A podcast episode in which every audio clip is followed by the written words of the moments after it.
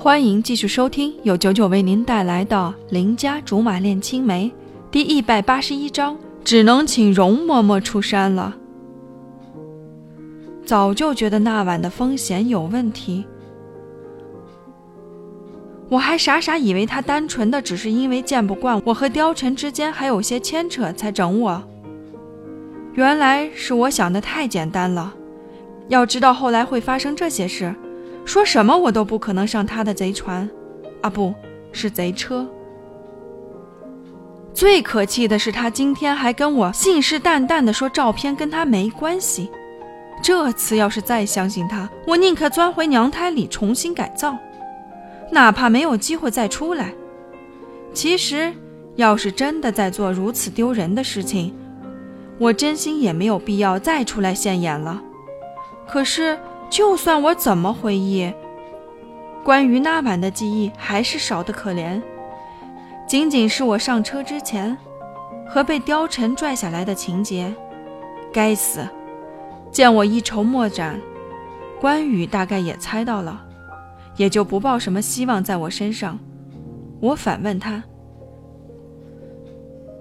貂蝉那天审问的结果是怎样的？”关羽卖了个关子。看看周围，明明就没人，还搞得神秘兮兮的，招招手叫我凑近点我照做了。谁知道他憋了半天才说：“就是因为什么都没问出来呀，貂蝉才那么生气。”靠，不带这么耍我的！都什么时候了？我冲着关羽嚷嚷：“火烧眉毛了！”眉毛呀，眉毛，懂不懂？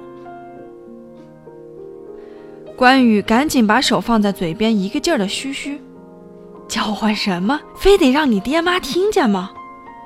是啦是啦，都是我欠考虑。于是我开始寻找解决的办法。半晌之后，还真让我灵光乍现了。我露出奸诈的表情，笑得关羽直哆嗦。眼看着他汗毛都要竖起来了，我咬着牙问他：“认识剧组的人吗？最好是谍战剧，当然古装剧的也行。”刁妹妹，不是吧？你这时候居然想出了自己当明星，然后曲线救国的路子？你还嫌照片不够轰动？关羽脸都皱起来了。我呸呸呸！会不会说话呀？我抽出衣橱里的皮带，狠狠打在墙上。关羽不由倒吸口凉气。我说：“这两下子架势还行吧？”他点头如捣蒜，马上就明白了我的意图。天哪，你要私设公堂，刑讯逼供，不行吗？他就差拉着我的手脚了。当然不行。刁妹妹，那是犯法的。枉你上了那么多年的学，咋还是个法盲呢？我听了就火大。怎么了？许他拍我的不雅照片，就不许我吓吓他？你以为我会真打吗？我知道轻重的。你咋出来混了这么多年，脑子还这么不活泛？到时候你帮我联系个剧，到时候你帮我联系个剧组。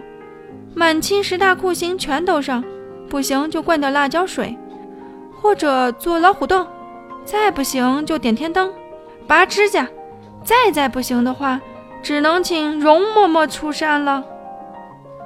如果现在的环境灯光是绿色或者是蓝色的，那我就是不折不扣的惊悚片的女主角了。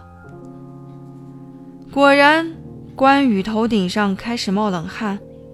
他哆哆嗦嗦指着我彪悍模样说：“用不着惊动琼瑶，你现在就已经是容嬷嬷加雪姨的复合版了。”说干就干，我催着他打电话联系剧组。他拿着手机半天不动，见过怂的，没见过这么怂的。我只花了十分钟劝他，结果他居然花了一个小时就把我给劝服了。